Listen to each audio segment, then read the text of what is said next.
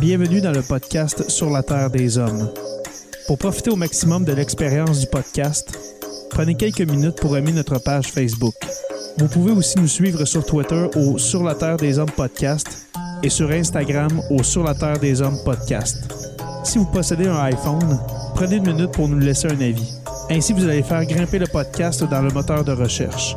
Finalement, si vous voulez encourager Sur la Terre des Hommes et obtenir des épisodes exclusifs, vous pouvez contribuer monétairement sur la plateforme patreon.com. P-A-T-R-E-O-N.com. Recherchez sur la Terre des Hommes et pour seulement 2 par mois, vous y aurez droit. Le podcast peut désormais débuter. Bienvenue sur la Terre des Hommes.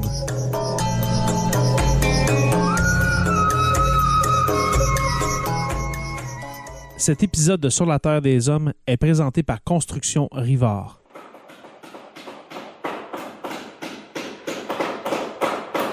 La rénovation et la construction, ça passe par la science du bâtiment et de vraies maisons éco-énergétiques. Un des seuls en Abitibi-Témiscamingue qui construit des maisons Novo Climat et Prénet Zéro. De la fondation à la finition d'escalier, ils font tout. Construction avec un S rivard.com ou contactez-les au 819-279-6181.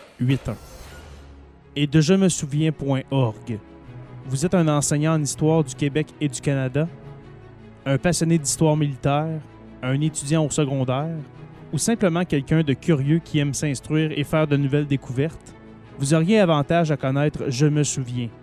Il s'agit d'un organisme qui offre aux enseignants et enseignantes des outils pédagogiques gratuits pour compléter le programme d'histoire du Québec et qui aide à avoir une meilleure compréhension du rôle du Québec dans les conflits des 100 dernières années. Le contenu est disponible à tous en français et en anglais. Les outils comprennent des expositions virtuelles et itinérantes, des activités clés en main à utiliser en classe, des vidéos et jeux thématiques et un blog avec des informations supplémentaires. Pour de plus amples informations, rendez-vous sur le site web au je me souviens.org ainsi que sur Facebook et Instagram.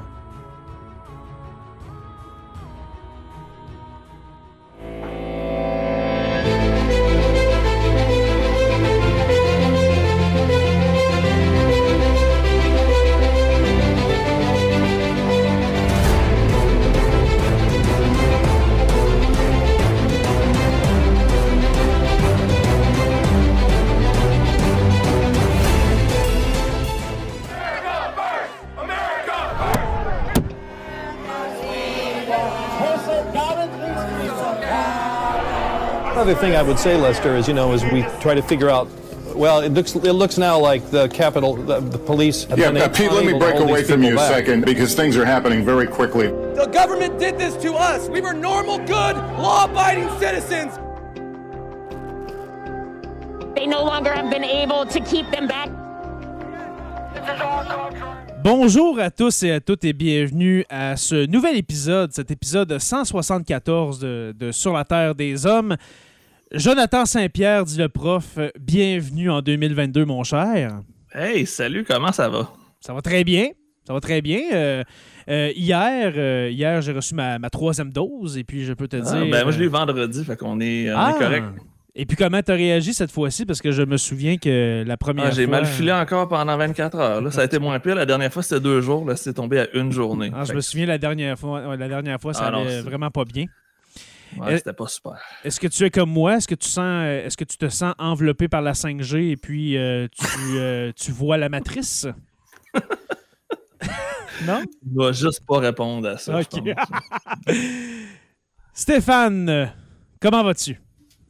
Bonsoir à tous, ça va très bien, merci. La session, comme pour vous, la session recommence. Là. Mhm. À Euh, l'université à distance, ça doit être assez spécial. Ouais, quoi que c'est des cours de deuxième cycle, des cours de maîtrise, donc euh, c'est des, des groupes qui sont un peu plus petits. tu sais. Le problème, par contre, c'est qu'on essaie d'animer une discussion, tu sais, avoir un débat Ouais. entre les étudiants. C'est un petit peu plus difficile, mais ça se fait. Il n'y a, rien qui se fait pas, là, finalement. Je- On avance avec ça. Et- exactement. Je te souhaite bonne année aussi, mon cher euh, professeur Roussel.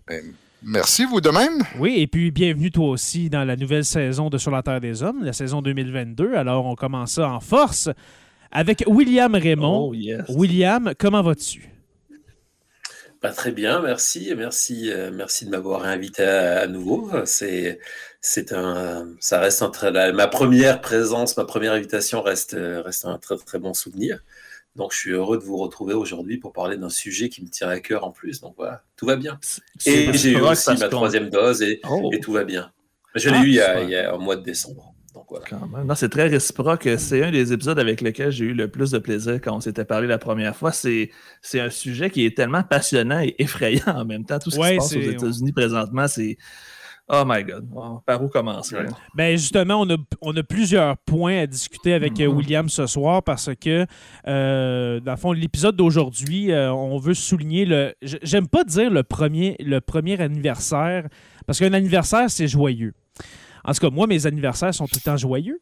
Et puis. on, euh, on commémore, plutôt on se, on se remémore ou on commémore. Oui, une chose. commémoration du premier anniversaire euh, de, du coup d'État, l'assaut euh, sur le Capitole. Euh, premièrement, messieurs, euh, peut-être qu'on en a parlé au dernier épisode qu'on a fait avec euh, William, mais euh, si je commence avec, avec Stéphane, comment tu as vécu cette journée du euh, 6 janvier 2021? Ah, je l'ai vécu dans l'incrédulité. C'était pour moi une journée de, de, de, de travail. euh, je, je me souviens pas. J'associe pas ça, contrairement à d'autres situations, j'as- j'associe pas ça à une activité en particulier. Mais c'était simplement d'aller revoir régulièrement, de dire non, non, ça. C'est pas possible, là, ça, ça, va arrêter maintenant, là, on a atteint le, le fond, là. Et c'est, ça. C'est, c'est, difficulté à y croire, puis très grande difficulté à anticiper qu'est-ce qui pourrait euh, se passer avec ça. Toi, Joe? Ben, moi, ce que je trouve drôle, c'est que je, le- je suivais des gens sur Twitter, puis là, je voyais que ça commençait à brasser, puis j'en ai parlé un peu à mes gens sur, sur ma page Facebook, mais aucun média au Québec en parlait. Fait que là, les gens me disaient, sais, personne ne me croyait, les gens pensaient que j'étais en train de délirer, puis là, tout d'un coup, ils ont commencé à voir les images. Fait que j'ai comme. J'ai comme vécu ça en temps réel parce qu'après ça, une fois que j'ai vu qu'est-ce qui se passait, j'ai embarqué là-dedans, j'ai pas pu m'empêcher. J'ai même fait un live, je me rappelle, cette journée-là pour essayer de le résumer le plus simplement possible. J'en revenais toujours Non, pas. On a passé à un cheveu de la dictature aux États-Unis. Ouais. Ben, c'était surréel. C'était surréel. Moi, je, me- je me souviens que euh, quand j'ai commencé à écouter ça, c'était en début euh, d'après-midi, si, euh, si je me souviens bien. Mhm. Ma télévision était, au, était à Radio-Canada, puis ça commençait, on commençait à en parler, puis là, il y avait des, des, euh, dans le fond, des flashs de qu'est-ce que Il y avait une petite Donald image dans le Trump, coin euh, qui disait là, en ce moment au Capitole à Washington. Oui, exact, exactement. Et puis, euh, on faisait des petits flashpoints de qu'est-ce que Donald Trump avait dit lors de, ce, de, de son fameux discours que nous allons parler aujourd'hui. Mais moi, pour ma part, je n'ai qu'un seul mot en tête et puis c'est surréel. C'était surréel. Mhm. Et puis toi, William, comment comment t'as vécu ça? Moi, je me, je me souviens particulièrement de quelques tweets de la chute, euh, mais je te laisse en Oui, qui parler. était vraiment en plus en plein cœur de, Exact. de, l'é- de l'événement. C'est comme ça, moi, que je l'ai Ouais. le plus décortiqué en passant. C'était vraiment intéressant. Ouais, euh, moi, il y avait différentes dimensions. D'abord, celle de, de citoyens euh, aux États-Unis euh, et celle de témoins, euh, de de cette, de cette chute de la démocratie américaine, où tu as le sentiment que ce jour-là, euh, ben, la démocratie américaine, le modèle démocratique américain est en train de vaciller.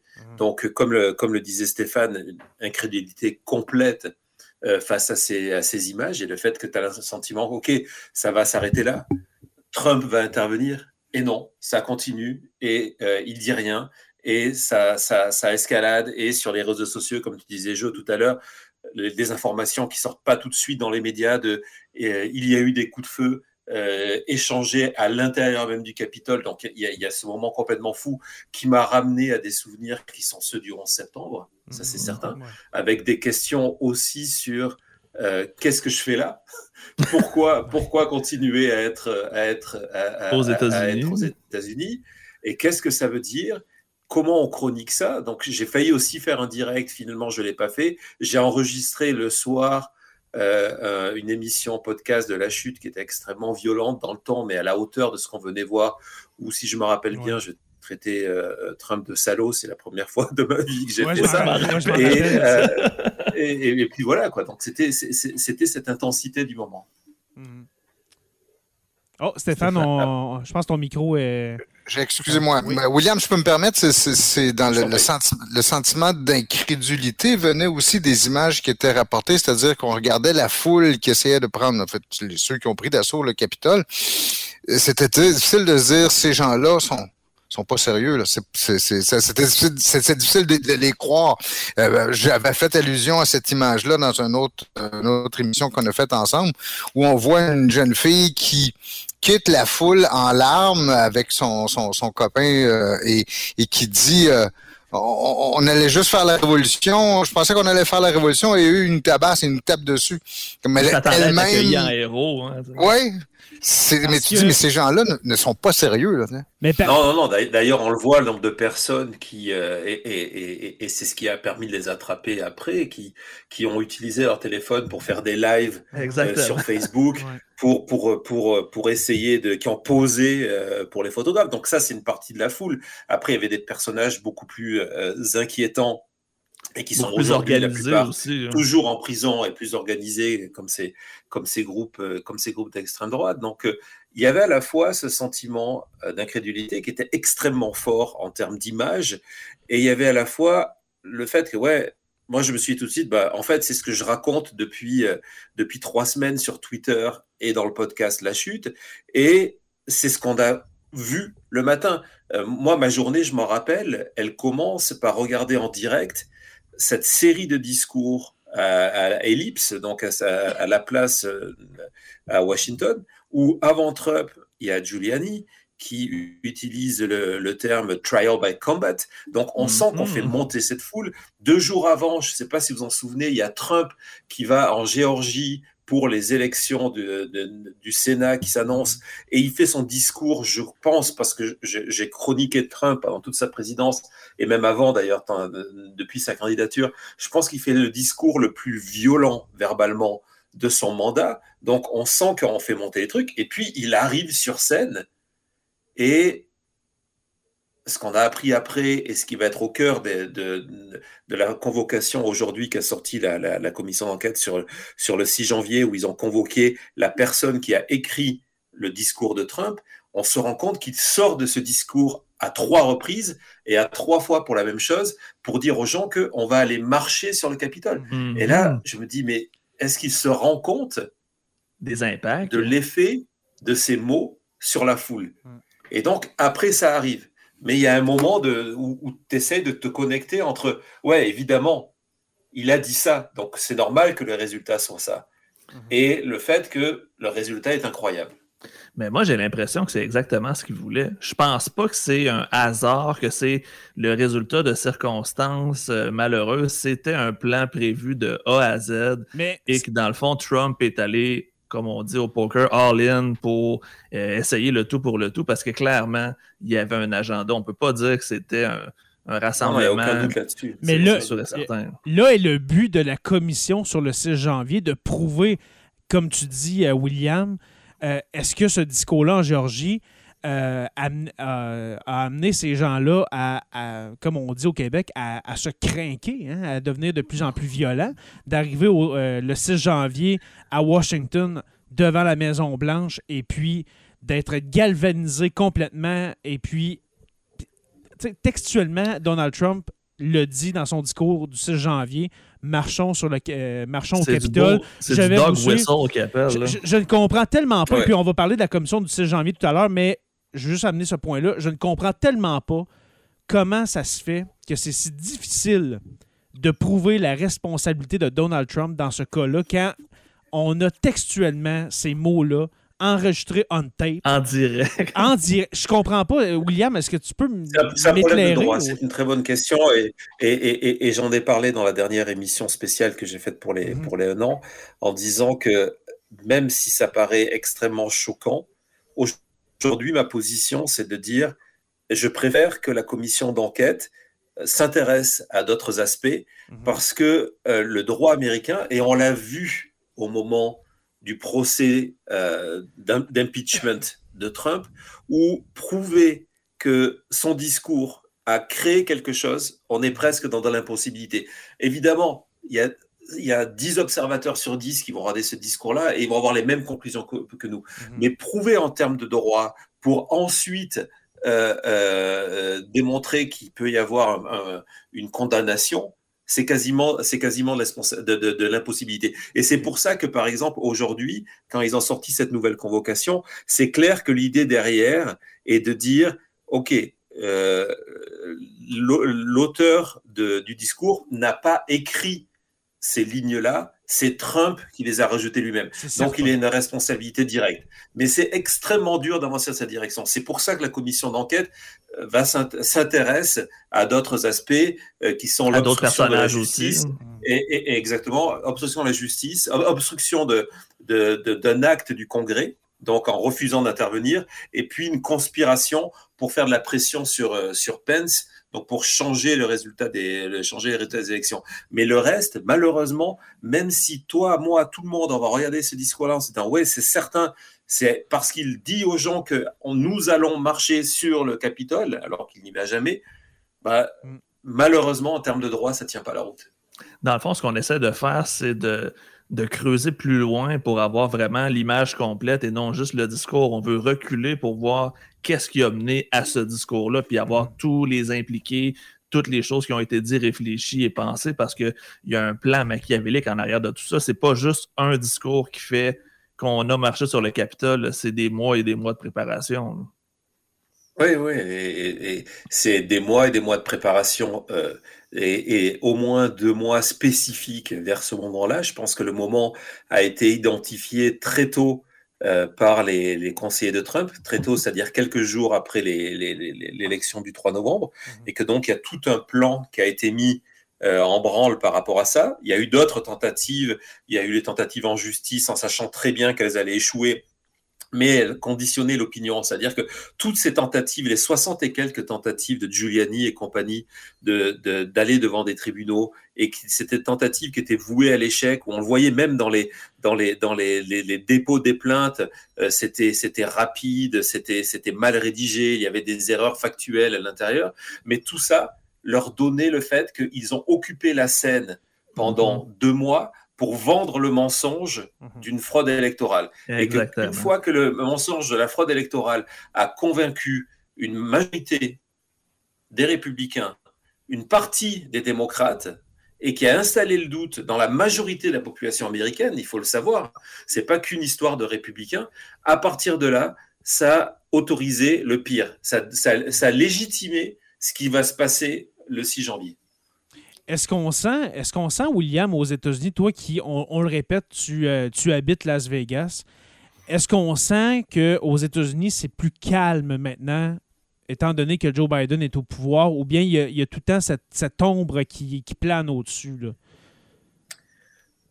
c'est à la fois plus calme dans le sens où le rythme euh, a ralenti. On en avait parlé la dernière fois où euh, il y avait un sentiment euh, de nervosité où le matin tu te levais en disant mais qu'est-ce que Trump a fait pendant, pendant que tu dormais? Euh, C'est quoi la crise du jour? Et la crise du jour, deux heures après, elle était changée par la deuxième crise du jour. Donc ça, ça a changé. Mais c'est clair que le pays, faut être euh, euh, objectif, n'a jamais autant divisé et, n'a jamais été autant divisé. Et ce que fait Trump, où c'est extrêmement dangereux, c'est qu'il a installé, moi je le vois en, suivant les groupes Telegram, euh, les autres réseaux sociaux de, républicains et en discutant avec des républicains que je connais, c'est qu'il a installé l'idée non seulement qu'il y ait du vote, mais qu'on leur a volé, qu'on leur a volé leur élection. Et quand on installe ça dans n'importe quel citoyen, c'est-à-dire que le citoyen, après, est prêt à la revanche. Et la revanche, ça veut dire accepter le pire. Et c'est pour ça que je suis extrêmement pessimiste sur les prochaines euh, échéances électorales qui sont euh, au mois de novembre cette année et dans deux ans l'élection présidentielle, c'est qu'on va avoir une partie de l'électorat qui va être, qui va se, euh, se motiver à aller voter et à empêcher l'autre camp de gagner parce que ils veulent avoir justice. Ils veulent euh, se venger du, de l'affront qui leur a été, du, du faux affront, mais qui leur a été commis. Et ça, Ils c'est veulent réparer un tort, dans le fond. Ouais. Est-ce que, est que la majorité des républicains euh, croient en Donald Trump et tous les mensonges qu'il y a alentour, ou bien c'est se- seulement par désir du pouvoir de dire c'est la, Exactement. c'est la seule manière de avoir le pouvoir, c'est de suivre euh, le Trumpisme, dans le fond. là? C'est certain qu'il y a une certaine hypocrisie de, de, de, de certains élus qui euh, ont, ont, changé, ont changé d'opinion parce qu'ils se sont rendus compte que ça permettait. Il y avait un exemple, je crois, récemment en, en Ohio, où le, un, un, des candidats républicains euh, avait dès le lendemain ou dès le soir même reconnu la victoire de, de Biden et qui mmh. aujourd'hui est devenu un des opposants euh, à la, à la, légitimité de la victoire de Biden parce que ça lui a permis, wow. il devient candidat et ça lui a permis d'avoir le soutien de Trump. Donc il y a cette dimension-là euh, d'hypocrisie complète, il n'y a mmh. aucun doute là-dessus, mais euh, malheureusement, dans une majorité des républicains, j'ai plus, plus les derniers chiffres, mais je pense que c'est pas loin de 70% des républicains aujourd'hui, ils sont convaincus que l'élection de Biden n'est pas légitime, qu'il y a eu, et que même si Biden a gagné, il y a eu de la fraude, et c'est encore plus, encore plus que ça. Mmh. Et c'est des gens, mais ils y croient dur comme fer. Alors, c'est les gens qui déjà étaient conditionnés, ce sont des supporters QAnon, etc., etc. Mais donc oui, il y a une vaste majorité des républicains qui pensent ça. Mais le pire quand on regarde les sondages, c'est que il y a aussi une partie des indépendants qui le croient. Les indépendants font les élections. Et il y a 10% de démocrates qui, à force de voir tout ça en permanence, sont, sont contents que Biden a gagné parce que c'est leur camp, mais ils sont persuadés qu'il y a eu une fraude électorale. Donc, c'est tout le processus démocratique euh, américain que Trump a sali. Et c'est là que c'est extrêmement dangereux. Parce que si pendant quatre ans, tu dis le système électoral ne fonctionne pas, regardez, il y a des fraudes, euh, à partir de là, tu justifies qu'on le laisse tomber et qu'on ne respecte pas les urnes. Quand Trump et ses supporters exigent, l'été dernier, ils exigent un recompte en, au Texas, le Texas, qui a largement voté pour Trump, mhm. dans un comté qui a largement voté pour Trump. Les résultats ont été publiés le jour de Noël parce qu'on ne voulait pas en parler. Donc, c'était certain que les gens n'allaient pas suivre le résultat. Il n'y a pas eu de fraude, on le savait. Mais résultat, pendant six mois, on a parlé de cette audit qui arrivait. Et donc, pendant six mois, on a installé dans les esprits que, que le système actuel ne marche pas. Et à partir de là, si le système actuel ne marche pas, pourquoi faire confiance aux rézats dans deux ans? On se croirait dans une ancienne république soviétique. C'est incroyable. Ça n'a aucun sens. Et on entend des histoires comme ça habituellement. Là, on parle du Kazakhstan présentement, beaucoup dans l'actualité. On s'attend à ce genre de discours-là, justement, mm-hmm. dans des pays qui connaissent la démocratie depuis quelques années, pas dans la plus vieille démocratie du monde. Il y a un non-sens total présentement avec ce réflexe-là. Puis on voit que c'est l'avidité du pouvoir, je pense, ou l'aveuglement du pouvoir qui passe en premier. Mais jusqu'à quel point on, on, on peut l'imputer à Trump? C'est-à-dire que le phénomène lui-même de ce populisme euh, de, qui remonte au Tea Party et avant, il était bien ancré aux États-Unis. Est-ce que le, Trump a galvanisé quelque chose qui existait déjà? C'est souvent l'impression que j'ai, c'est-à-dire que qu'on on était condamné à aller dans cette direction. La société américaine était condamnée à aller dans, dans cette direction. Oui, je, je suis 100% d'accord avec toi, Stéphane. Je pense que que euh, Trump a non seulement galvanisé, mais il a su rassembler des tas de courants qui étaient contestataires, qui sont nés dans les années 70, on le voit, où il y a eu un rejet de, du gouvernement américain de manière violente, parce qu'il y a eu aussi des révélations sur euh, la manière dont le, le, gouvernement américain se comportait euh, à l'étranger avec la CIA et différentes opérations pour faire tomber des opposants politiques. Donc il y a eu un rejet, l'affaire du Watergate, etc. Mm -hmm. Donc sur quand ça se passe, quand ça se passe, on est ravi que ça se passe parce que l'affaire du Watergate, par exemple, va mettre à jour euh, Nixon et compagnie. Mais le résultat de ça, c'est qu'il y a toute une partie de la population américaine qui va se retrouver euh, en rejet complet du gouvernement américain à cause de ça. Et ce qui est normal à ce moment-là, il faut rejeter cette espèce de, monstre qui est devenu la démocratie américaine. Mmh. Mais ces gens-là sont restés dans le rejet, dans le doute, ils, ils sont pas prêts, ils n'ont pas évolué. Et Trump a réussi à capturer, par exemple, cette mouvance. On le voit vraiment dans le mouvement QAnon. Lorsqu'on rigole, et moi le premier, de voir les membres de QAnon euh, sur Dili Plaza euh, à Dallas attendre le retour de JFK Jr. et de JFK euh, lui-même. Ah, ça c'est magique. effectivement, ça nous fait rire tous, mais en fait, on se rend compte qu'ils ont réussi à rassembler des, ces groupes-là qui ont été les premiers à contester euh, l'autorité gouvernementale. Et Trump arrive en étant là. Il est, et je crois que l'architecte de ça, c'est Steve Bannon, Exactement. qui euh, le premier a vu l'intérêt d'un mouvement populiste et rassemblé euh, le mouvement populiste autour de, de, de, ces gens qui contestent. Et donc, pour la première fois, tu vas voir des mouvements qui étaient opposés pendant des années, le Ku Klux Klan, par exemple, travailler avec des néo-nazis, mmh. euh, travailler avec des intégristes de, de, droite qui ne sont pas forcément dans leur, dans, dans leur, leur sphère.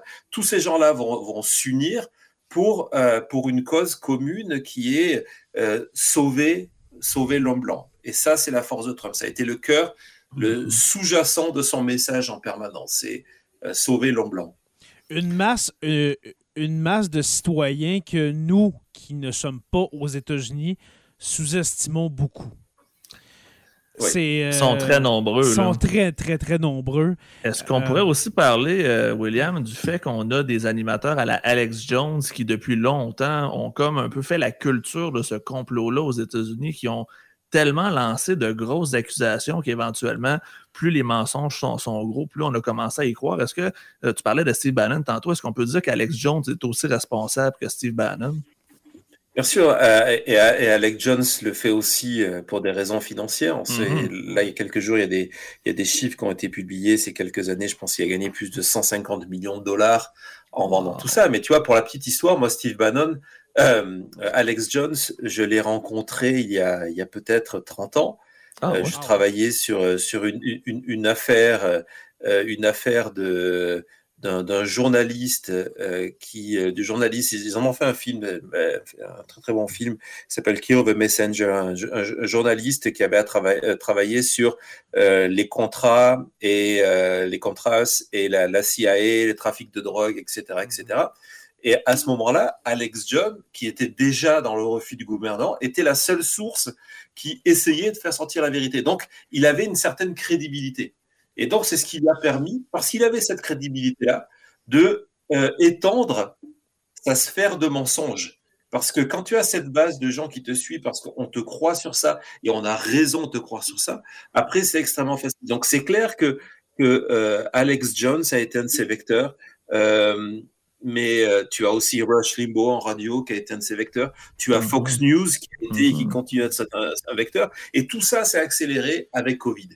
Parce que Covid, ça a créé, euh, ça a permis de, de, rapatrier dans ce mouvement euh, une autre frange qui sont les, les, les groupes euh, pro-santé, par exemple. Ça paraît fou de le dire comme ça, mais aujourd'hui, on les trouve, les, les, les, les, défenseurs de la santé naturelle, etc., on les trouve sur les forums QAnon.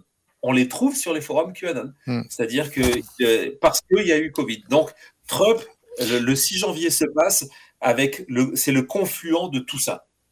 Et si je peux me permettre d'ajouter aussi pourquoi on retrouve ces gens-là, c'est-à-dire les, les, les gens euh, de, de, les pro-santé naturelle, c'est parce que euh, c'est parce que, enfin, selon moi, c'est que ce sont des gens qui sont en faveur de mesures où on prend soin de soi-même par soi-même. C'est des gens très individualistes et très libertariens de ce point de vue-là. Et c'est ce qui leur rejoint là-dedans. Ouais. Ah oui. C'est clair qu'aujourd'hui, le mouvement libertarien est, est, est, souvent devenu une excuse pour, dire, pour ne pas dire je suis pro-MAGA, pro-Trump ou pro-QAnon. Mm -hmm. C'est certain. On, ça passe mieux, les mêmes, ça paraît mêmes dynamiques. Ouais. J'ai lu dernièrement, et puis je crois, Joe, que tu l'as partagé sur la page de Jonathan le prof, qu'on. Euh, je me souviens plus quelle, euh, quelle personne a dit ça. Quel, euh, quel, je pense que c'est un politologue qui a dit que peut-être que la dictature serait installée aux États-Unis euh, d'ici 2030. C'est un prof de l'Université de Vancouver de mémoire qui a dit que d'ici 2030, euh, tous les indicatifs de géopolitique internationale pointent vers euh, une arrivée de la dictature ou d'un régime autoritaire de droite aux États-Unis, comme on, on, peut voir présentement en Russie ou dans des républiques de ce style-là. Est-ce que c'est possible? Et puis là, je pose la question à William et puis à Stéphane. Est-ce que c'est possible, en voyant que les États-Unis deviennent de plus en plus une maison de fous comme dans Astérix, qu'on en arrive là, que d'ici maximum 10 ans euh, qu'un pouvoir dictatorial prenne le contrôle des États-Unis?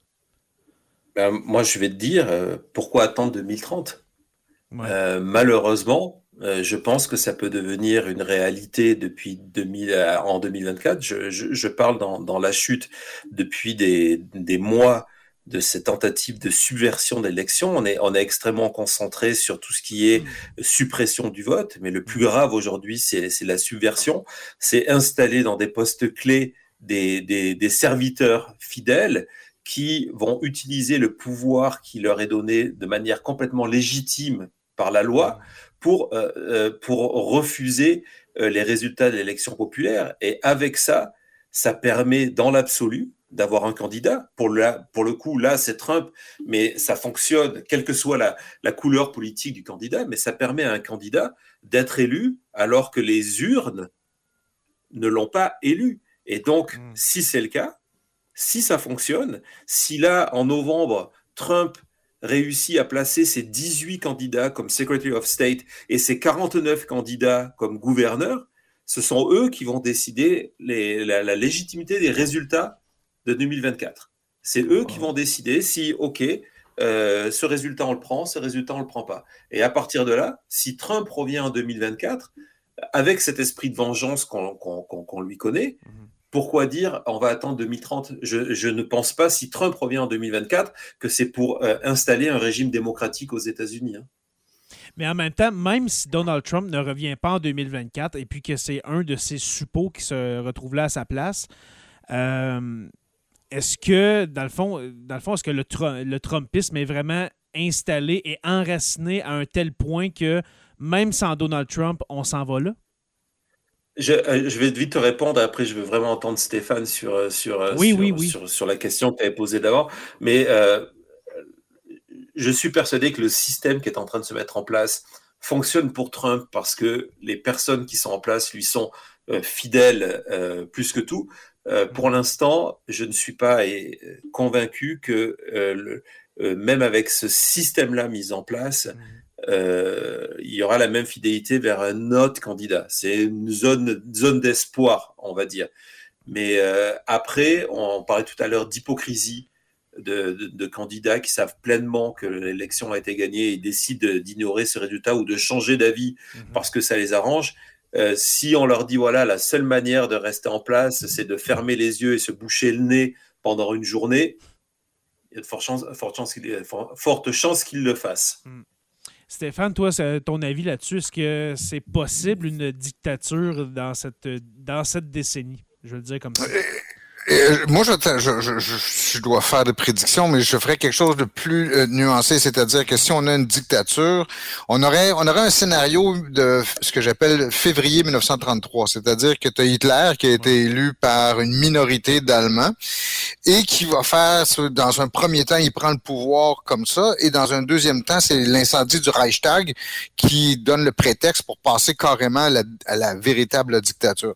C'est-à-dire dans, dans, dans le cas euh, que, que William évoquait, euh, je, je le verrais tout à fait, c'est-à-dire de, de basculer vers un gouvernement autoritaire, mais qui a toujours ce vernis de démocratie, qui prétend toujours s'appuyer sur les, euh, les institutions, la Constitution, tout à fait. Et ce qui fait qu'il y a des, des freins quand même qui demeurent. Donc, pour répondre d'abord à ta question, euh, Jérémy, je croirais, je crois, je croirais pas à une dictature euh, euh, pure et dure. Tu sais, ce que- serait plus une, une- une dictature avec un, ou enfin un gouvernement autoritaire ou Une junte. J'ai euh, j'ai un exemple en tête, la, la Russie qu'on connaît en ce moment. Oui, mais encore, vois-tu, je Une pense que c'est ça espèce qui m'amènerait l'autre nuance que je veux faire, c'est-à-dire qu'un pouvoir dictatorial ou autoritaire a quand même besoin de se maintenir sur une base et que ça peut pas être une base uniquement Mhm. populaire. Des gouvernements populistes qui se maintiennent très longtemps, c'est très rare. Au contraire, il faut que tu ailles chercher dans la société, dans les différents institu- euh, euh, dans les différentes institutions, il faut que tu ailles chercher un appui pour te maintenir au pouvoir un temps. Ça, je le vois pas. ou Je sais pas si la classe, euh, euh, la classe, la, la classe dirigeante économique américaine, par exemple, suivrait longtemps un, Trump. Ça, ça pourrait être un des talons d'Achille d'un tel gouvernement. Il y, a, plusieurs commentaires dans le chat euh, chez nos patrons. En passant, bonjour les patrons, bienvenue. Ben non, c'est le deuxième épisode. Après, presque rendu à la fin, mais oui, bienvenue les patrons. Plusieurs commentaires. Simon Robitaille qui dit La dictature, c'est le rêve de Trump. En fait, que- il a idolâtré des régimes autoritaires depuis toujours. Son idole, c'est Kim Jong-un. La famille Kim, c'est vraiment Hmm. son, son ultime rêve de pouvoir euh, régner de génération en génération, de passer ça à son fils, qui va le passer à son petit-fils. C'est sûr et certain. Ouais, et puis, et puis ce qui est fou, c'est que nous sommes en 2022 et on a cette conversation. Ouais. C'est-à-dire qu'on vient de vivre quatre ans où c'était évident qu'on partait vers ça, vers cette espèce de gouvernement autoritaire de, dont- que, que Stéphane décrivait, et, on- et il a perdu une élection. Et on est toujours en train d'en parler comme une possibilité dans deux ans. C'est- c'est extrêmement troublant. C'est comme si on regardait tous un accident qui est en train de se produire au ralenti. On sait que ça va mal se terminer et, et, et, et, et- et on, on le regarde. Euh, et donc, c'est vrai que la fascination pour lui des dictatures, comme disait, comme le dit Simon, évidemment, c'est le, c'est le, c'est, c'est, euh, c'est, c'est quelque chose de très fort sur lui. Et j'anticipe sur la question qui demande comment les Américains, comment ramener les Américains à la réalité. Je pense que c'est générationnel. Euh, je crois que euh, malheureusement, euh, une partie des Américains sont prêts, on le voit dans toutes les études, où euh, aujourd'hui il y a une partie de plus en plus gra- grandissante, par exemple, de, de républicains, euh, qui disent que euh, une fraude, la fraude électorale pourrait justifier, je pense que ça représente près de 40% des républicains, pourrait justifier l'intervention de l'armée, une intervention violente dans, dans tous les cas. Donc, euh, il y a une partie de la population qui veut ça.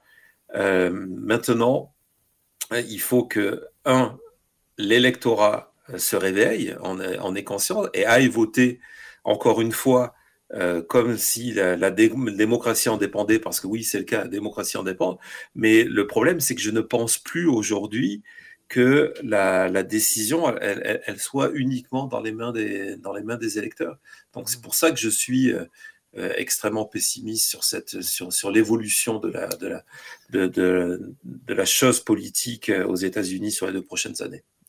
Et les deux commentaires que vous avez fait, les gars, me font penser à une question. Euh, Je pensais aux forces armées américaines. Est-ce qu'on peut douter de la loyauté des forces armées américaines? Est-ce qu'ils suivraient la démocratie élue ou ils pourraient se retourner et suivre un régime autoritaire à la Trump, par exemple? Non, je- je- je- L'armée en général est fidèle à la Constitution, donc l'armée n'est pas là pour servir le président, mais elle est là pour servir la Constitution. Après, au sein de l'armée, ça a toujours été le cas. On, on oublie, euh, par exemple, euh, dans les années, années 60, euh, un personnage comme le général Walker, qui était une, un- un- une figure de l'extrême droite et qui, qui avait été révoqué par, par Kennedy, d'ailleurs. euh, euh, euh, 1960 1961, je m'en souviens plus. Et donc, il y a au sein de l'armée euh, des factions euh, de, généraux euh, qui sont fidèles à, Trump et pour être fidèles dans, ce, dans, ce, dans, dans, dans, cette dérive autoritaire. Mais globalement, et on l'a vu en, 2000, euh, en, en- en 2020, euh, l'armée a rappelé son, son, sa volonté de non intervenir et sa, euh, son allégeance à la Constitution et pas à un responsable du pouvoir. Et a fait, euh, je sais que de- euh, il y a eu plusieurs exemples, mais, mais Miley, par exemple, est un général, donc euh, chef d'état-major américain, euh, est intervenu, et donc ça pose une question d'éthique, est intervenu que, pour dire que si pendant cette période de passation de pouvoir qui devait être pacifique, Trump décidait d'utiliser l'arme nucléaire, que on revienne vers lui pour qu'il valide la chose. Donc, il donnait une espèce de pouvoir très étrange et hors de la Constitution à un général. Mais ce qui pour te montrer que, un, les généraux avaient peur que Trump parte euh, complètement euh, dans une Mhm. dérive, mais que deux, la fidélité était à la Constitution. Donc, on pourrait dire que peut-être que ça pourrait être une des sources de, pourrait dire de pacification, de savoir que si l'armée ne suit pas le mouvement, que ça pourrait peut-être aider à stopper une dérive autoritaire de la sorte. Mhm. Il y a- Et il y a- c'est- Oui, vas-y, Stéphane, excuse-moi. Euh, ju- Juste ajouter que les- l'armée américaine n'a pas de tradition d'ingérence politique intérieure. Il peut en avoir à l'extérieur, mais pas à l'intérieur euh, dans la politique américaine. Euh, pas plus, en fait, que, que- qu'au Royaume-Uni ou au Canada. En fait, il y a cette, cette tradition, cette habitude qu'on peut retrouver euh, qu'on peut retrouver ailleurs. Donc je- moi aussi, je suis assez euh, optimiste quant au fait que dans le pire des cas, l'armée va rester neutre. Idéalement, tu sais, c'est-à-dire ils- vont rester fidèles à la Constitution d'abord et avant tout. là. On a deux commentaires dans le chat qui sont de purs bijoux. Premièrement, euh, Simon Ferland euh, qui dit Les Américains sont tellement freedom, c'est tellement des amoureux de la liberté qu'une dictature ne pourrait pas marcher. Hmm. Moi, j'ai Est-ce que l'impression William, que tu es d'accord? la dictature, Ouais, c'est en fait, pas une dictature à leurs yeux, dans le fond. C'est ça qui est. Ouais. Bah, en, en- en fait, c'est c'est une histoire de définition. Euh, Aujourd'hui, tu vas demander euh, aux électeurs de Trump euh, c'est quoi la liberté? Ils vont t'expliquer que ce qui a, que le- justement le vol de l'élection, ça a été de, leur- de les priver de cette liberté-là. Donc pour eux, euh, si, on, si, si on remet les choses à jour avec le retour de Trump, ça montrera au contraire qu'il y a cette, cette liberté-là. Le mot liberté aux États-Unis, c'est un, mot qui est utilisé et mangé à toutes les sauces, euh, qui est euh, principalement euh, un argument marketing politique. Je vous rappelle pendant la pendant la, la, la, la, la deuxième guerre du Golfe que les French fries avaient été rebaptisés les Freedom Fries. Euh, donc, pour, pour montrer que vraiment, c'est devenu. euh, c'est- comme aujourd'hui ces, ces, ces électeurs MAGA qui vont vous expliquer que ce que fait euh, euh, Biden, c'est du communisme ou du socialisme. Je peux vous garantir qu'ils Ouais, pour- ont pour aucune eux, idée ouais. de ces, que, que ce qu'est le, le- le communisme ou ce qu'est le socialisme. Et donc, on balance en permanence des mots. Si on leur explique, et Trump le saura le faire, Fox News saura le faire, que l'étape suivante, un gouvernement autoritaire, on ne le définira pas tel quel, mais que ce gouvernement-là, c'est justement l'incarnation de leur liberté, ils penseront que c'est la liberté. Les Américains, euh, une petite question comme ça, puis après ça, je vais aller à mon deuxième commentaire. Est-ce que c'est vrai, William, que les Américains nous voient, les Canadiens, les Québécois, mais plus les Canadiens, je, pense qu'ils ne savent même pas c'est quoi le Québec, mais qui voient les Canadiens comme étant socialistes? Ah oui, c'est certain. Oui. C'est quelque chose que j'entends, j'entends en permanence où euh, euh, on pense pas forcément que je suis français. Donc, en étant français, forcément, je suis euh, lénino-marxiste ou quelque chose comme ça. mais, mais, mais vous, c'est certain que quand on parle du Canada, euh, mais, mais en, en gros, c'est la vision des Américains sur le reste du monde. Donc, ils ont cette vision de- du Canada. Moi, je me rappelle la première fois que je suis venu aux États-Unis et que euh, j'ai donc c'était euh, à la fin des, des années 90, je suis allé au Texas en plus, euh, d'avoir eu des, des discussions mais complètement surréalistes où euh, on décrivait, il n'y avait pas de différence entre Moscou et Paris, par exemple. C'était à peu près la même chose. Du moment que tu avais une assurance santé ou que tu râlais dans une conversation avec des amis en disant mais je comprends pas ce système de santé américain venant d'Europe, on te regardait et disait ah ben ouais, ça y est, on en a, un- on a un communiste. Oh Donc c'est vrai, Wow. vous, euh, le Canada, tout ce qui, tout ce qui va être euh, politique progressiste, mais euh, pour les Américains, c'est certain qu'ils doivent se dire, mon Dieu, d'un côté, euh, en bas, parce qu'ils connaissent pas sud-nord, donc en bas, Ouais. on a des Mexicains, et en haut, on a des communistes. Super effrayant. Wow. C'est vrai qu'on est très effrayant. Comme euh, que je vais citer. Vous je- n'avez pas d'armes, donc ça va. Absolument, c'est ça. On est des communistes pacifiques. Mais je vais citer. je- Exactement. Je vais citer Jonathan le prof euh, sur euh, la phrase que je vais dire. Les Canadiens, ben, on, on joue au hockey puis on mange du Tim Horton. Exactement. On n'est pas dangereux du tout. le deuxième commentaire, euh, c'est dommage parce que je ne vois pas le nom de la personne. C'est juste écrit Facebook User. Peut-être euh, juste se connecter euh, dans StreamYard C'est pour peut-être son euh, nom, hein. Ouais, c'est ça. Nom, hein. On s'est fait hacker. Avec une population aussi lourdement armée, est-ce qu'il y a un risque de guerre civile advenant l'arrivée d'une dictature, entre guillemets, aux États-Unis? Et puis, c'était une de mes questions que je l'ai amenée. Si l'armée reste, euh, reste Neutre. fidèle, ouais, reste neutre euh, par rapport justement à la Constitution américaine, est-ce qu'il y a un, un risque de guerre civile euh, quand on pense que plus de 50% de la population a voté aux dernières élections en 2020 pour Donald Trump? Et qu'il y a 350 millions d'armes aux États-Unis en circulation Il- légalement. Il y a un risque, il y a un risque d'incident? Euh, Ouais. il, il y en a eu, il a failli en avoir d'autres.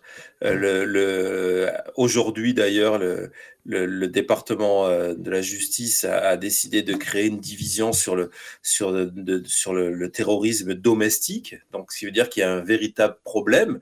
Euh, c'est clair que c'est dans une des missions, j'ai raconté qu'en ce moment, aux États-Unis, dans les, dans, les, dans les rangs pro-Trump QAnon, il y a par exemple une campagne où on pousse les gens à installer devant chez eux un drapeau noir. Le drapeau noir, c'est le signe de il n'y aura pas de quartier. Et donc, c'est un, message envoyé à ses voisins et aux libéraux et aux communistes, etc., libéraux dans le sens, dans le sens américain, de dire voilà, euh, quand on va revenir au pouvoir, on n'aura plus de pitié pour vous.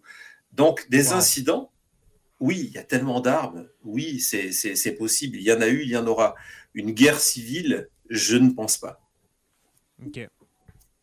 Euh, pour le dernier commentaire, justement, qu'on vient de lire, c'était notre cher François Brassard. Alors, euh, François, ah. merci beaucoup de ton commentaire. Il y a plusieurs. On va revenir au 6 janvier, puis on va terminer avec ça, mon, mon cher. On pourrait, ça fait environ 45 minutes qu'on parle. Je parlerai avec toi pendant 2-3 heures, mon cher William. Mhm, Mais il y a plusieurs zones d'ombre que j'aimerais que tu nous expliques. Ah, il, faudra, il faudra se faire une spéciale. Oui, vraiment. heures. Exactement. Un, samedi après-midi pour toi, samedi soir pour nous. Oui, c'est ça. Mais il y a plusieurs zones d'ombre que tu as expliquées dans ton dernier épisode des dossiers de la chute. En passant, je vous invite à aller écouter le podcast de William Raymond. La chute. en direct sur YouTube, deux fois par semaine, si ma oui, mémoire est bonne. Oui, ça dépend.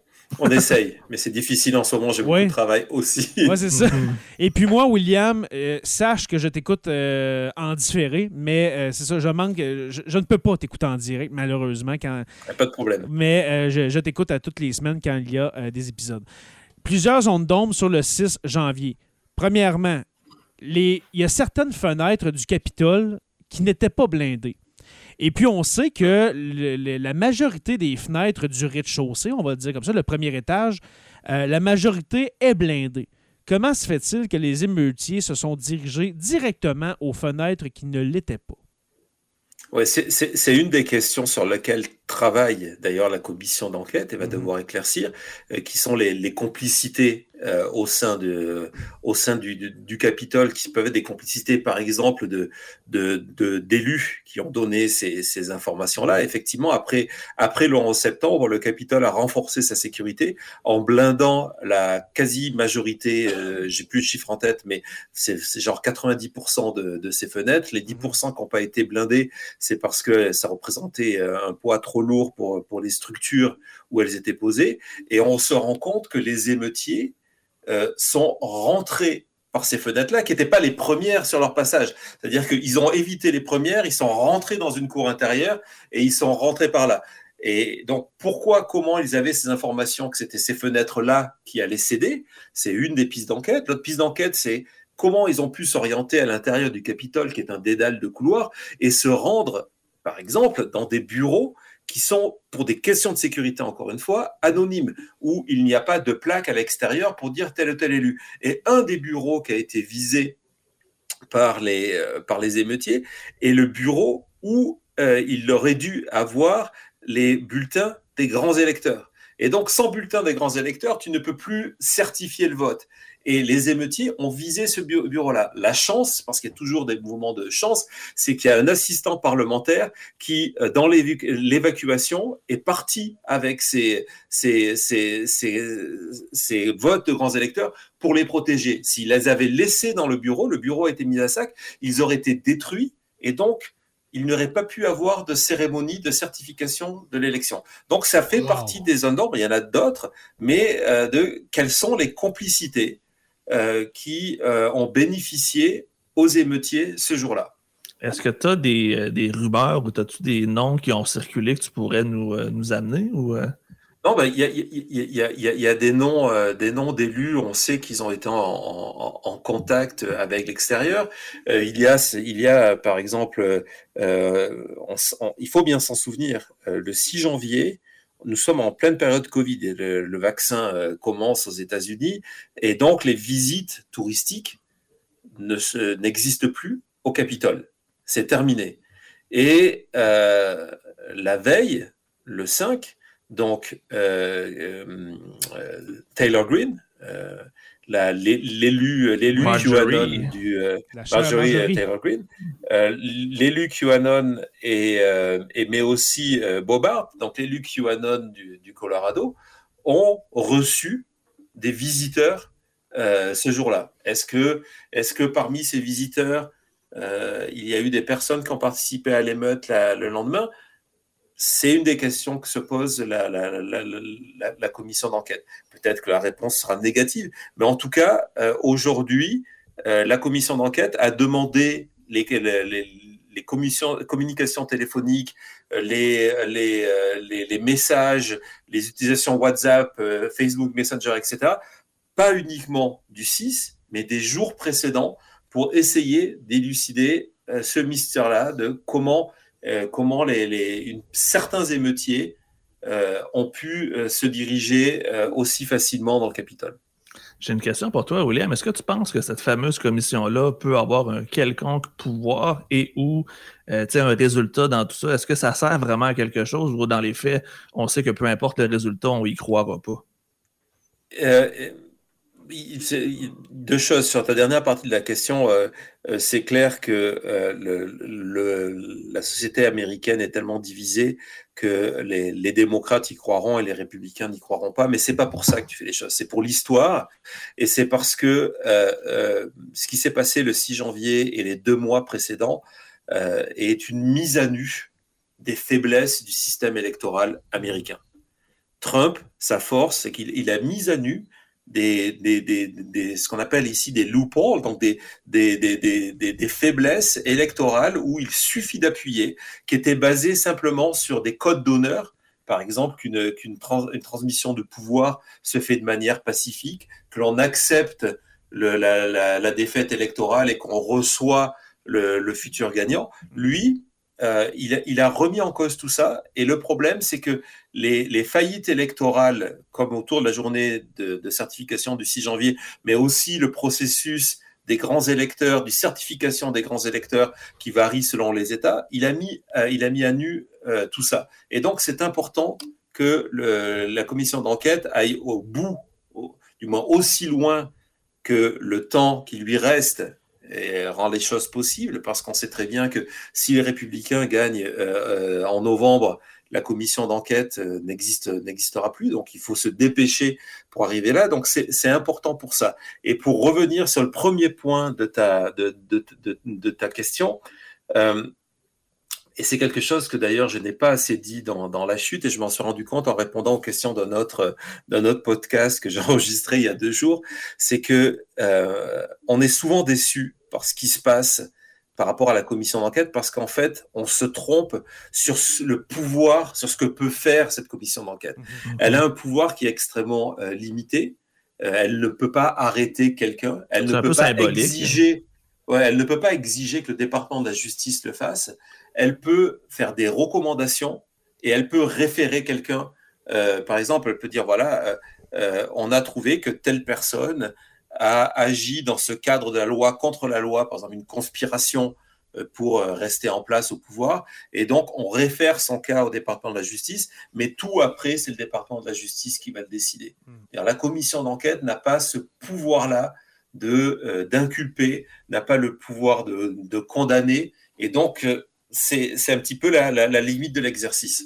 On connaît ça au Québec, les, les commissions d'enquête. Euh, Nous, nous c'est des, des commissions d'enquête publiques où est-ce que le rapport est habilité, puis euh, l'histoire est finie, puis euh, merci, bonsoir. Euh, oui, Stéphane. Euh, J- Jonathan, Jonathan euh, Jérémy, tu me permettrais, de- avec William aussi, je sais qu'on approche du temps où on doit, doit se former. Une sous-question euh, pour, pour, pour terminer. Est-ce que l'hypothèse est-ce que l'hypothèse d'une ingérence étrangère ou d'un encouragement, que ce soit par Moscou ou par Beijing ou par euh, euh, Téhéran, a été évoquée?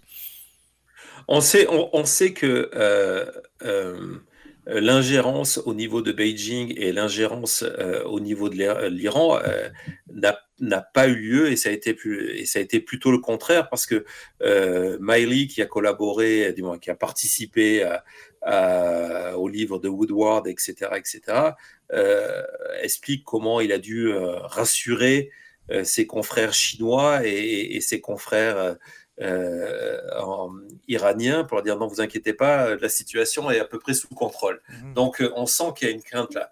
Après, il y a la véritable question de, des relations entre Trump et Poutine. Et au-delà du 6 janvier, de, de, relations et d'ingérence dans l'ensemble de sa présidence et de sa candidature. Donc, on sait que, par exemple, de manière très concrète, le mensonge et le mouvement Stop the Steal, donc mhm. euh, euh, arrêter le vol, est né subitement et est devenu viral subitement en septembre, donc deux mois avant l'élection, en septembre 2020. Une des pistes d'enquête du 6, de, de, la commission du 6 janvier est de se dire, OK, qui a permis à ce Stop the Steal, à ce message de devenir viral? Est-ce qu'il y a une puissance étrangère derrière qui a collaboré, qui a incité ou simplement qui a surfé sur ça. C'est aussi une des possibilités que les, que les Russes qui sont dans une, dans une, euh, une théorie du chaos où la meilleure manière de déséquilibrer ce qui reste le grand ennemi, qui sont les États-Unis, c'est d'installer ce chaos interne. Est-ce qu'ils sont à l'origine de l'installation du chaos interne ou est-ce qu'ils ont mis tous leurs moyens pour accélérer ce processus? On sait qu'une partie des, messages, des théories QAnon ou maintenant des parties des, messages anti-vaccins sont mis en avant par les Russes. Donc, euh, c'est une question extrêmement intéressante et qui ne sera pas élucidée, soyons clairs, euh, euh, lorsque la commission d'enquête va rendre son rapport et qui, euh, et qui d'après moi, va fasciner certains journalistes d'enquête et, historiens pendant au moins 20 ans. Hmm. Une dernière question, William, et puis on, va te laisser euh, partir. est-ce qu'on est qu'on saura la vérité cette année, en 2022? Est-ce qu'on est-ce que toute la vérité sera faite sur le 6 janvier ou bien c'est purement illusoire de, de penser ça? Je pense que il y, a une, partie importante de la vérité qui va, sortir, euh, qui est de démontrer. la, commission d'enquête en ce moment enquête sur deux axes principaux, parce que c'est les deux axes où ils pensent que, un, euh, ils peuvent faire euh, trembler ou tomber Trump et son entourage, et deux, ce sont les axes sur lesquels il faut absolument agir pour pas que ça représente. Donc le premier, c'est l'obstruction, l'obstruction d'un acte du Congrès. Donc là, ils vont arriver à démontrer que Trump a refusé d'intervenir pour arrêter les événements, qu'il a été sollicité par tout le monde, y compris par sa famille, et qu'il a refusé d'intervenir. Donc ça, je pense que ça va être prouvé de manière extrêmement claire. La deuxième chose, c'est qu'il y a eu une conspiration avec Trump, avec la Maison Blanche et avec d'autres comme Roger Stone, euh, Giuliani, Bannon, euh, Meadows, etc., etc., pour faire pression sur Pence. Et, à travers ça, en utilisant le département de la justice. Et ça, je pense que c'est des choses qui vont être prouvées. Donc, je crois qu'ils vont réussir à prouver qu'il y a eu une conspiration pour une tentative de coup d'État. Et rien que ça, et aujourd'hui, je ne sais pas si vous l'avez vu, pour la première fois, pour la première fois, moi ça m'a fait drôle parce que c'est des termes que j'utilise depuis euh, plus d'un an dans la chute, Biden lui-même a fait un discours aujourd'hui euh, à Atlanta euh, et euh, Biden lui-même a utilisé le mot de tentative de coup d'État. Et oh. si Biden utilise ce mot-là, c'est qu'il sait que les travaux de la commission d'enquête vont prouver ce fait-là. Donc oui, on aura une, une, pas une vérité complète, il restera des zones d'ombre parce que c'est quelque chose d'extrêmement extrêmement important mais on aura une, une perception beaucoup plus claire de ce qui s'est passé. Wow. Merci beaucoup. Une dernière question, William, euh, et puis je, je te laisse après. c'est la dernière. Hein? Oui, je Quand tu as commencé ton podcast La Chute, est-ce que tu pensais que le titre de ton podcast prendrait tout son sens aujourd'hui? Écoute, euh, quand j'ai enregistré la première émission, et que j'ai choisi le titre et enregistré la première émission, mhm. j'ai expliqué que la chute, pour moi, c'était pas la chute de Donald Trump, c'était la chute de la démocratie américaine. Mhm. Donc, j'avais déjà cette perception que, au-delà de ce qu'on vivait, qui était ce dernier mois euh, complètement fou euh, de, de, de, de, la fin de la présidence Trump qu'il y avait quelque chose de plus profond derrière. Mmh. Donc euh, oui, d'une certaine manière, j'avais complètement ce, ce sentiment-là. je l'ai toujours. Je l'ai dit des dizaines de fois dans mes, dans mes podcasts que Trump était dans une, dans une entreprise de destruction. De destruction et là, on en revient sur le, problème d'ingérence, de destruction du système politique américain et donc de la démocratie américaine, au-delà de lui, au-delà de lui-même, au-delà de son propre sort. Et quand il y a cette entreprise de, destruction de la, de, la, de la démocratie américaine, tu dois te demander à qui profite le crime. Et au-delà de ça, pour moi, c'était une évidence qu'on assistait à une chute. J'espère, et j'espère que cette chute prendra fin de manière, euh, de manière positive, démocratique. Mais c'est pas à vous que je vais l'apprendre, qui êtes aussi féru d'histoire que moi. Euh, il y a tout à l'heure, je crois que c'est Stéphane qui parlait de l'arrivée de Hitler, 33, le Reichstag, etc. Mm-hmm. Euh, l'histoire est en train de se répéter. Avec autant de fanatiques autour de Trump que de fanatiques autour d'Hitler. L'assaut du Capitole, et puis on va se laisser là-dessus, je vous le jure. L'assaut du Capitole, si, euh, s'il s'était euh, produit suite à l'élection de Donald Trump et puis qu'on aurait mis ça sur le dos, par exemple, d'Antifa, sur le dos de, de de, gens qui. Euh, BLM. C'est ça, de, de, démocrates, etc ça serait exactement comme euh, le Reichstag de 1933. Ça aurait été la même histoire. Oui, et d'ailleurs, il y a eu une tentative. Il faut se souvenir, mhm.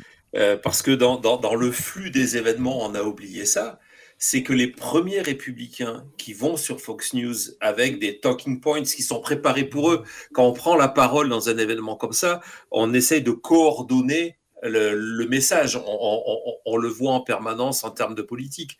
Et donc, les premiers, euh, le premier discours qui est donné par les républicains, la première excuse officielle, réécriture de l'histoire, réécriture de ces événements, révisionnisme déjà, c'est de dire euh, ce sont des, antifas, ce sont, ce sont, sont des gauchistes qui sont rentrés en force, etc., et qui ont piraté, qui ont piraté cette, cette cérémonie-là. Donc, il y, avait cette volonté. Et je pense que pour finir là-dessus, que le plan, euh, au-delà de créer de la pression sur, euh, sur, euh, sur, Pence ce jour-là, c'était d'avoir une situation complètement ingérable, mmh. en espérant que effectivement l'extrême gauche vienne répondre à l'extrême droite, qui aurait été donné l'excuse parfaite, parfaite mmh. à Trump pour dire euh, euh, j'invoque le Insurrection Act, donc de dire voilà, il y a une loi martiale, et en attendant que tout cela se calme, et euh, en attendant que on revienne à l'ordre et que l'on enquête sur le comment, du pourquoi, etc., on suspend le processus électoral. Je suis persuadé que c'était ça le but suprême mm-hmm. de ce qui s'est passé le 6 janvier. Peut-être peut-être était-ce le but. Et puis, on vous invite à aller écouter les derniers euh, dossiers de la chute. Mm-hmm. Euh, euh, ben, principalement, William, on peut te retrouver, oui, en podcast, sur les, toutes les formules de toutes les applications de podcast, mm-hmm. mais surtout, William est, plus en podcast vidéo, c'est-à-dire faire des lives sur YouTube. Est-ce que tu peux nous en parler un petit peu, William? et puis là, il y, a un message de Simon Robitaille qui dit de toute façon, M. Raymond est habitué aux parenthèses. oui, euh, bien vu, bien vu, Simon. c'est effectivement une, un, de mes défauts, mais mon public aime ça. Il y a même, euh, il y a même euh, un, un supporter de, de, la chute, Jean-François Roy, qui est un Français qui réside aux États-Unis, qui m'a envoyé un jour un t-shirt avec écrit une petite parenthèse parce que souvent, euh, ce sont des sujets extrêmement euh, complexes. Donc, donc très souvent, quand je fais une démonstration, je me dis tiens, il faudrait que je parle aussi de ça. Donc, je, fais cette parenthèse. Les, émissions, je les fais, je les fais en, complètement en direct. Lorsque j'ai fait la dernière émission de la chute, qui dure plus de deux heures, je pense, j'avais une page de notes devant moi, et puis, et puis le reste. Donc, il y a effectivement des parenthèses. Donc, ce que j'essaie de faire, c'est, on essaie de faire j'ai commencé à faire des, des, des à chroniquer l'élection sur Twitter, qui est un des médias sur lequel je suis depuis euh, depuis plus de dix ans. Et je suis encore et je réponds. euh, je continue à croire qu'on a la possibilité de faire du, du, du réseau euh, social sans sans de manière euh, de manière ouverte à tout le monde. Donc je réponds à énormément de questions là-bas. Puis j'ai fait un, podcast audio pendant pendant ça, tant qui est devenu la chute. Et puis quand j'ai quand j'ai décidé de continuer parce que pour moi le danger était toujours présent et parce qu'il y avait des élections qui arrivaient au Canada, il y avait des élections qui arrivaient en France et c'était important de, de, de, de démonter ce qui s'était passé aux États-Unis parce que les mêmes choses se passent chez vous et les mêmes choses se passent en France. Donc j'ai décidé de faire de la vidéo et de la faire en direct parce que c'est super excitant de faire de la vidéo en direct, soyons Mhm. clairs. Et euh, ça permet de prendre des questions, par exemple, comme tout à l'heure celle de, celle de Simon.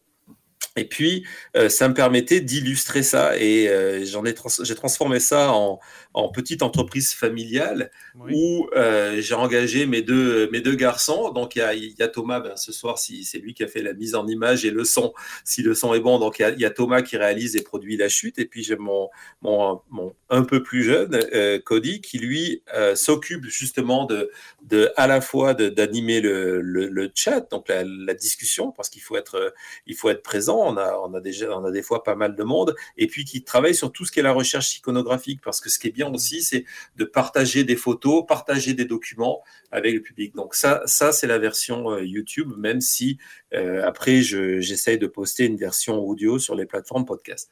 Voilà, j'ai terminé ma promotion de la chute. Alors, euh, merci. Alors, on, vous invite à aller rejoindre euh, William Raymond, La Chute, euh, sur YouTube et puis toutes les euh, plateformes de podcast si vous n'avez pas le temps de, de- de regarder du vidéo et, puis si vous voulez écouter La Chute en voiture, comme moi, je le fais souvent. Mhm. William Raymond, merci beaucoup pour cette deuxième Merci à participation à Sur la Terre Ah ouais, des c'est toujours, c'est- c'est c'est toujours un plaisir et, et, euh, je suis persuadé qu'on dit jamais 203, donc on reviendra. Oh. Ça m'a fait plaisir Ouais. aussi de faire euh, connaissance avec Stéphane. J'ai vraiment Ah, tout à fait. Apprécié l'échange. Et, comme je l'ai dit la dernière, fois, euh, parmi mes auditeurs qui vont vous écouter lorsque l'émission va être diffusée demain, je pense, euh, c'est ça, euh, je les encourage vivement à soutenir sur la, sur la Terre des Hommes. Euh, je le fais moi-même. Et donc voilà, je trouve que vous faites un travail formidable. Et aujourd'hui, justement, le travail que vous faites, le travail que je fais, nos sociétés en ont plus besoin que jamais. Absolument. Face à la manipulation, face aux fake news, euh, il y a un travail d'éducation. Il ne faut jamais oublier que Trump, il a dit une seule fois, parce qu'il s'est rendu compte qu'il avait fait une énorme bêtise, Mais était il quand même assez pensé. adorait, il adorait les gens sans éducation. Parce que l'absence d'éducation, c'est justement la porte d'entrée de ce mouvement populiste. Et donc, c'est important de s'éduquer, c'est important de rester critique, c'est important d'écouter, d'analyser et euh, du coup de rester vigilant et puis d'agir après. Et, vous, vous participez à ça. J'essaye de. C'est la raison pour laquelle je, fais la chute. Et j'ai toujours l'espoir en me disant, OK, on va pas changer les masses, mais si on arrive tous ensemble à changer une personne, deux personnes, c'est comme ça que ça commence. Absolument. C'est une très belle façon de conclure un épisode. Oui. Absolument. Alors, tout à fait. euh, oui. Alors, merci encore beaucoup, euh, William Raymond. Merci, mon cher euh, Jonathan Saint-Pierre, dit le prof. C'est encore une fois un super bon épisode. Le Jamais 203, j'essaie de penser à un sujet qui pourrait être intéressant. Puis on, on te revient, William, inquiète-toi. Mais Merci. moi, j'ai déjà une idée, mais c'est vraiment loin. Mais les, les midterms euh, 2022, Ah, ben oui. ça Ben serait oui, très ben bien, mais c'est. euh, on a le Ça temps d'avoir plus. Ouais, c'est ça. on a le temps d'avoir d'autres cheveux blancs d'ici là, messieurs. Mhm. Euh, En tout cas, Grand merci, William. Ça a été très, très agréable de partager euh, ces minutes-là avec toi. Plaisir professeur, partagé, Stéphane. Merci Oui. beaucoup. professeur Roussel, merci beaucoup de votre participation ce soir. Merci, comme toujours, de l'invitation, voyons. Ben oui. Alors, merci à nos patrons, nos membres Patreon qui étaient là pour euh, l'enregistrement de cet épisode euh, 174. On vous remercie de, de- nous soutenir euh, euh, financièrement à la, hauteur de, à la hauteur de vos moyens. Alors, merci beaucoup. Et puis, ça donne l'avantage, justement, de, de participer à ces épisodes euh, live. Alors, euh, merci aux abonnés aussi, aussi de suivre Sur la Terre des Hommes. Nous sommes disponibles sur Apple Podcasts, Spotify, euh, Google Podcast et YouTube au Sur la Terre des Hommes podcast, mais ce n'est pas en version vidéo, c'est seulement la version audio euh, qui est, euh, dans le fond, déposée sur YouTube. Parce que nous, nous, nous avons- n'avons pas des figures angéliques comme M. Raymond. Alors, nous préférons nous cacher dans la noirceur. Merci à nos patrons, les curieux, les stagiaires, historiens, érudits et nos orateurs. Construction avec un S Rivard de Rouen-Noranda. Et puis, je me souviens.org. Alors, merci à Alexandrine et Marina euh, de soutenir euh, notre, euh, notre podcast. Alors, merci beaucoup à vous deux, mesdames. Je vous invite à rejoindre la page Facebook Sur la Terre des Hommes podcast et puis Sur la Terre des Hommes, la communauté pour venir discuter avec nous. Sur la Terre des Hommes est une présentation des éditions Derniers mots. N'oubliez pas qu'à tous les jours, nous écrivons l'histoire et on se revoit la semaine prochaine pour une autre page d'histoire de Sur la Terre des Hommes. Salut tout le monde!